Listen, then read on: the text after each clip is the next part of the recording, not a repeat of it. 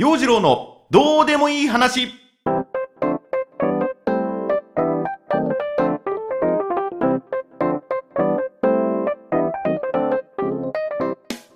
今週もスタートです。陽次郎のどうでもいい話。さあ今日は早速メッセージを紹介します、えー、こちら純米大吟醸さん。ありがとうございます。えうぬぼれの強いジェントルマンな陽次郎さん。こんにちは。こんにちは、えー、先週のオンライン飲み会の話面白かったです。ありがとうございます。ところで陽次郎さんが自分をおじさんだと思う時ってどんな時ですかといただいております。ありがとうございます純米大吟醸さん。まあまあまあ基本もう女性を見る目目つきがおじさんになっていることは本人自覚していますがいやいやいや何を申すかと。まだまだ若いよと若さ保っているよ。白髪染めるよ。まあ本人思いたい、まあ、白髪染めのエピソードがノートにありますんでぜひチェックしてくださいね。とは言ってもまあなかなかこうね肩上げるのが辛かったりだとか あのなだらかな坂道でも息切れすることってのがよくありますね。最近ね。でこの純米大吟醸さんの質問いただいていろいろネットでニュースを見ていたらおじさん公文なるものがあってうん。木村拓哉さんのインスタに書かれた文章がおじさん公文だとネット上で騒がれていたんです。でそれ見てみたんです。まあ、この話、この間ちょっとね、とある番組の中でも紹介したんですが、要は、絵文字の使い方、まあ、なのかな？キムタクさんのそのインスタに書かれた文章に、その絵文字があって、冷や汗を垂らしながらの笑顔っていうのが、こう、ポチッとね、置かれてあった。そういう絵文字を使うのがどうやらおじさんだと。LINE なんかでやり取りするときに、こんにちは、ニコニコ、暑かったね、汗とか、そのニコニコ汗なんていう絵文字が入る。これをおじさん公文と呼んでいて、キムタクさんの挙げたインスタがこのおじさん公文だったということで、まあ、もちろんね、キムタクのそのインスタの写真がかっこいい素敵っていうのもあったんだけども、ツイッター上では、あ、これもうおじさん公文だ。そっちの方でざわざわしていた。そんなわけで、今までの自分の LINE どんなのを送ってたかこう見返してみたところ9割方このおじさん公文だった 自分で送ったやつで LINE だけじゃなくって Twitter も Facebook もインスタもあのノートに書いていたコメントも全部このおじさん公文になっていた もうねもう無意識っていうかごくごく自然に絵文字を使っていたからもう完全におじさんなんでしょうね。まこの事実を突きつけられてしみじみあ俺おじさんなんだと気がつきました。だからといって忖度する必要はない。なぜ若い人の顔色を伺って LINE しなきゃならんのだと。元気？ニコニコ？今日暑いね汗汗汗今何してた？はてなみたいなね。もう汗吹き出しまくりのね。汗まみれのもう LINE メッセージ送り続けますよ、本当に。っていう風に開き直っちゃうところもこれおじさんなんでしょうね。純米大吟醸さんメッセージありがとうございます。さあ、この番組あなたからのどうでもいいメッセージ随時募集しています。番組への感想、えー、質問、ご意見、叱咤激励お待ちしています。ノートのコメント欄または陽次郎のツイッター、アットマーク、よじろ0815、アットマーク、YOJIRO0815 フォローしていただいて DM 送ってきてください。このね、ポッドキャストのアクセス解析を改めてみますと、未だ8割がまあジェントルマンのリスナーで構成されているんですね。うん。僕20代だけどジェントルマンだよという方、私主婦ですけどジェントルマンなんですという方も、まあお気軽にメッセージ送ってきてください。お待ちしています。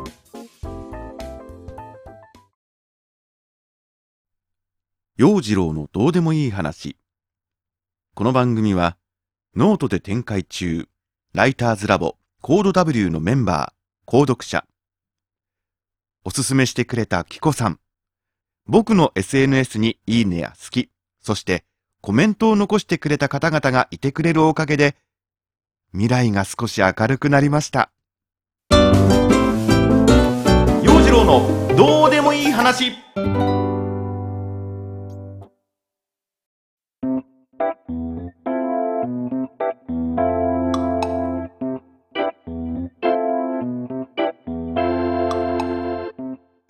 今週のコーナーは陽次郎サーチ。私陽次郎が耳にした言葉目にした言葉気になって検索エンジンに打ち込んだワード。なぜその言葉を検索したのか検索した結果どんな答えを導き出したのか深掘りしていきます。今週の検索ワードはこちら。放送禁止用語これをポッドキャストで紹介するというのは少々配慮が必要になってくるのですが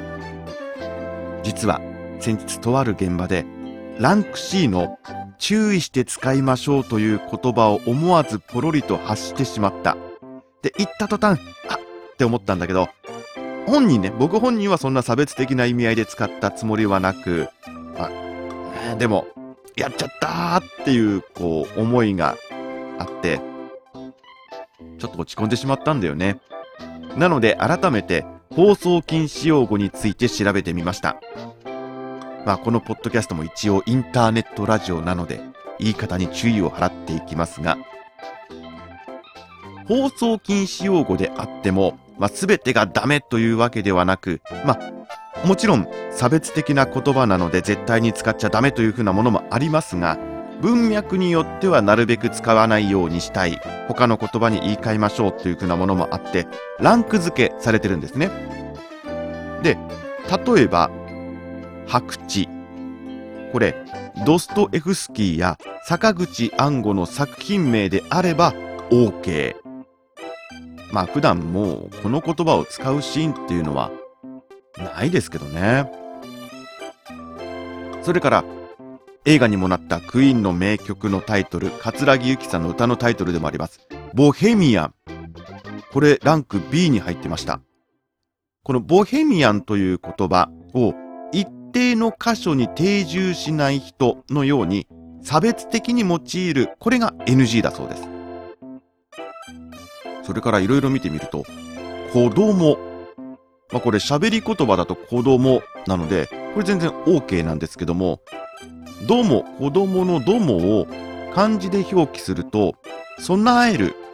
子を備えるっていうような意味が加わるのでそういう見識があるっていうことなので子供子にひらがなでどうもの方が良いそうですね。そうそう子供の表記には気をつけましょうということなんです。それからいろいろ調べていく中で越後の米付きっていう言葉もあるんですね。これを言われた新潟の人が不快に感じることもあるっていうのであまり使わないようにしましょうという注意書きがあって一応放送禁止用語の表に掲載されていました、まあ、僕これ初めて聞いたんですけどもどういう意味かっていうと一生懸命一生懸命お願いすれば遠く新潟からでも江戸東京まで米付きいわゆる精米をしにやってきてくれるの意味で誠心誠意頼み込めば相手はどんなに大変なことでも、まあ、承知してくれるやってくれるということの例えだそうです。まあね越後の人がみんなそんなお人よしなのかっていう風なところなんでしょうかね。あの新潟の人に何人か聞いてみたらへえそんな言葉があるんだという反応でした。まあいろいろ調べていくとねえこの言葉もっていうのもありますが聞いている人テキストを読んでいる人を不快にさせないようにという配慮が必要だということなんですよね。いろいろと絶火事件もあったりする世の中なので注意したいと思います。次回はあれですね。愛の言葉研究所のコーナーをやりましょうかね。以上今週のコーナー陽次郎サーチのコーナーでした。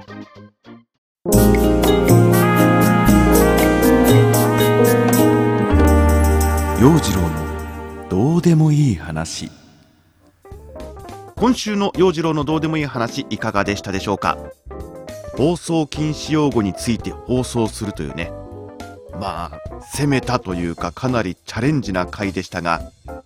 こっちがそういうつもりで言ったつもりはないのに相手がそういう風に受け止めてしまうっていうケース結構ありますからね。日頃から言葉のチョイスには気をつけていかなきゃですね。うん。そしておじさん公文に引っかかりを持ったんでついでに親父度診断というサイトで自分の親父度を見てみました。ここもねいろいろね休日の日は何をして過ごしていたいかとか10万円あったら何に使いたいかとか自分の体の気になる部分はどこかっていうねそんな質問に答えていくんだけども結果親父予備軍でした。で診断結果見ますとあなたはまだまだ若々しいですが時々親父が顔を覗かせます。今はそれも愛嬌と言えますが気を緩めると親父化が進む恐れがあります。若々しさを保つ努力が必要です。と。うんうん。まだ完璧な親父ではないです。ただその片鱗が見え隠れしているっていう風な感じなのでなんとか若々しさを保つ努力をしていってくださいねっていう風なね、まあ、そういうことなんでしょうけどもね。この今の自分のせめぎ合いみたいなものが情けなくなってきますけどもね。そうそう過去のどうでもいい話に白髪染めをして抗っているなんていう記事も書きましたがそうでなくてもねもう健康診断でやれ血糖値がとか肥満度がとかガンマの値がとかいろいろ引っかかってきているのでそうこれを聞いている8割のおじさまたちともに気をつけていきましょう。陽次郎のどうでもいい話ポッドキャスト。今日はここまで。次回の放送もお楽しみに。ここまでのお相手は陽次郎でした。それではバイなら。